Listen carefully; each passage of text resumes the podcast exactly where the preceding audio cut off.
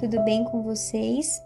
Na leitura afetiva de hoje, eu vou ler um livro que se chama A Parte que Falta, de Shel Silverstein, da Companhia das Letrinhas.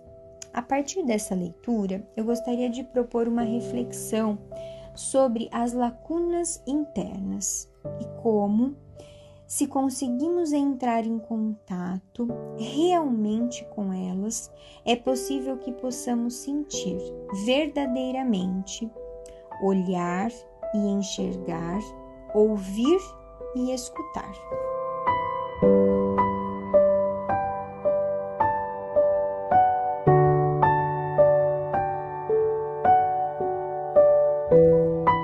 Faltava-lhe uma parte e ele não era feliz.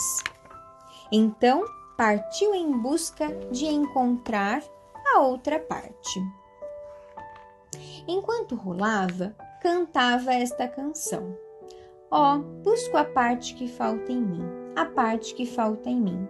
Ai, ai, oh, assim eu vou, em busca da parte que falta em mim.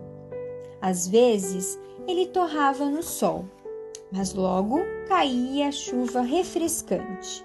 E às vezes era congelado pela neve, mas logo o sol aparecia e o aquecia novamente. E como lhe faltava uma parte, não conseguia rolar muito rápido.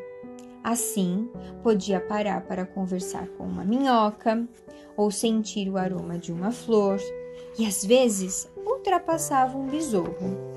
E às vezes o besouro o ultrapassava, e este era o melhor momento de todos.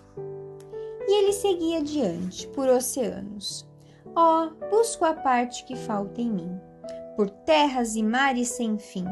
Asse o pudim, faço quindim, estou buscando a parte que falta em mim. Passava por pântanos e matagais, montanhas acima, montanhas abaixo, até que um dia, alto lá, achei a parte que faltava em mim. Achei a parte que faltava em mim.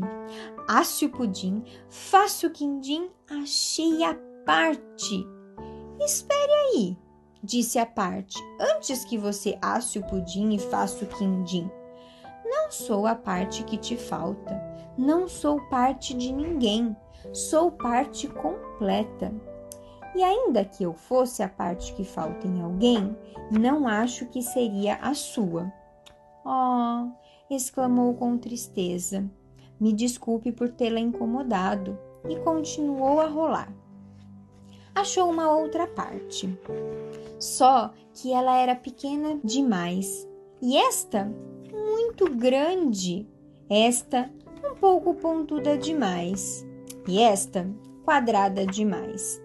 Certa vez pareceu que tinha achado a parte perfeita, mas não a segurou forte o bastante e a perdeu.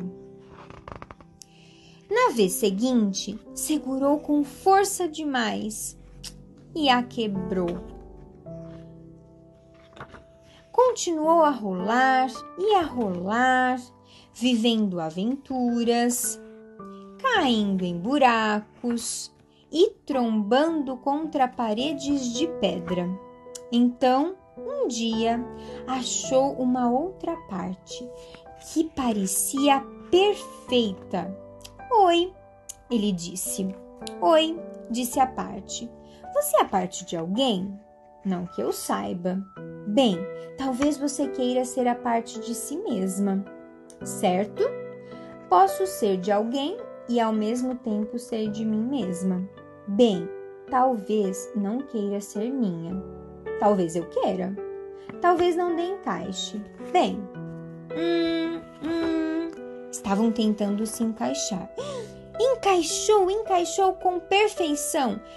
Finalmente, finalmente, rolou para longe e, por estar completo, rolou mais e mais rápido mais rápido do que jamais rolara. Tão rápido que nem podia parar para conversar com uma minhoca ou sentir o aroma de uma flor. Rápido demais para que a borboleta pousasse nele.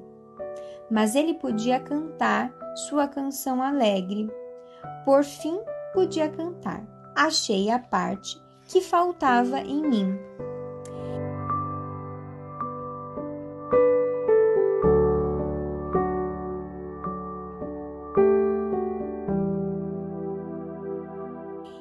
Se pôs a cantarolar. Azei a Tati, que tautava em tim. Azei a Dade, que tautava em din. Tati, o tudim. Date, o dintim. Azei! Meu Deus! Agora que estava completo, não podia sequer cantar. Ah, pensou. Então é assim? Então parou de rolar e, com cuidado, pôs a parte no chão e rolou devagar para longe. E enquanto rolava, com uma voz suave, cantava: Ó, oh, busco a parte que falta em mim, a parte que falta em mim.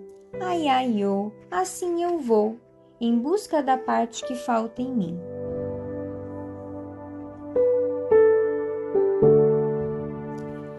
E assim terminamos a nossa leitura.